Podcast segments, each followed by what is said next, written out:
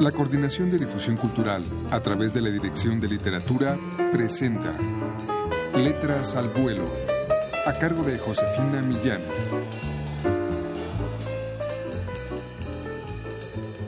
Muy buenas tardes amigos.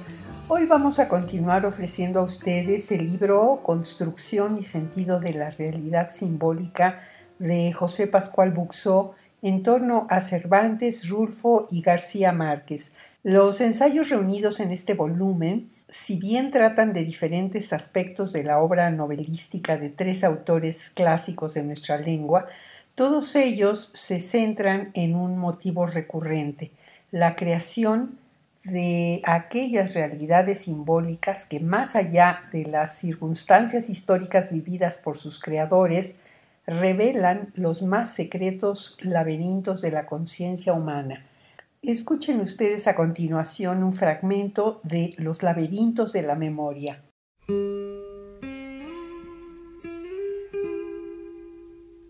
Todo lector de Pedro Páramo sabrá a qué quiero referirme cuando digo que desde sus primeras líneas nos hallamos envueltos en una urdimbre de reminiscencias que no revelan los puntos definidos de su origen.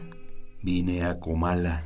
Dice la voz de Juan Preciado, el narrador que también es la voz del sujeto del enunciado porque me dijeron que acá vivía mi padre, y porque también mi madre me lo dijo, y porque le prometí que vendría a verlo en cuanto ella muriera.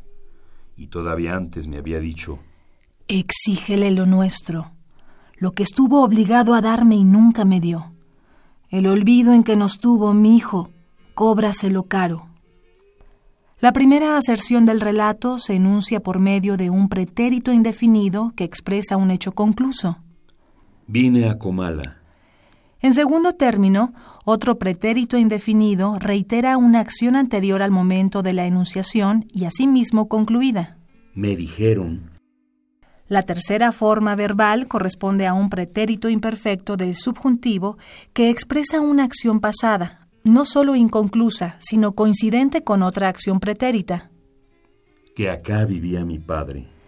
Dicho de otro modo, en esas acciones referidas a un pasado incierto y proyectadas sobre la vaguedad de un presente indefinido, difuminan los límites del tiempo. Todo está en trance de suceder, todo está a la vez cumplido y por cumplirse en un tiempo y espacio sin límites precisos. Más aún, la indefinición de las acciones se ve acrecentada por la inquietante confusión de los informantes, aquellas plurales terceras personas que, desde sus primeras palabras, prefiguran un modo de existencia fantasmal.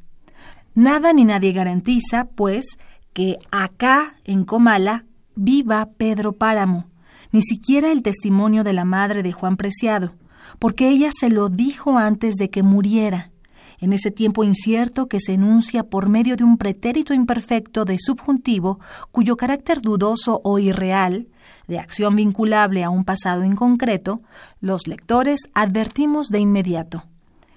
Pero todavía antes de la muerte imprecisa de la madre de Juan Preciado, ésta le había dicho Exígele lo nuestro, cóbraselo caro exigencia y cobranza que se enuncian por medio de un imperativo cuya forma de presente apenas expresa una hipotética acción realizable en el futuro. De hecho, pues, el presente actual no tiene entidad ninguna en Pedro Páramo. Más aún, la percepción del tiempo no siempre se ajusta a los ordinarios paradigmas de la lengua, sino que atiende a ciertos aspectos cósmicos o atmosféricos en cuya especial valoración emotiva se fundan las expresiones del acontecer temporal.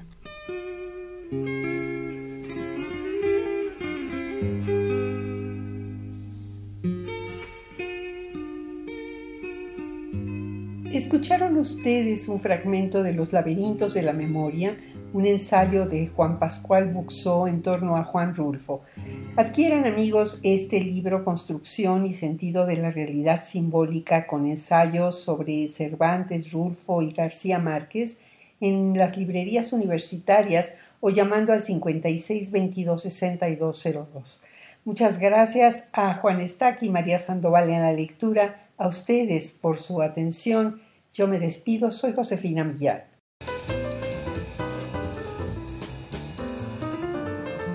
La Coordinación de Difusión Cultural a través de la Dirección de Literatura presentó Letras al Vuelo, a cargo de Josefina Millán.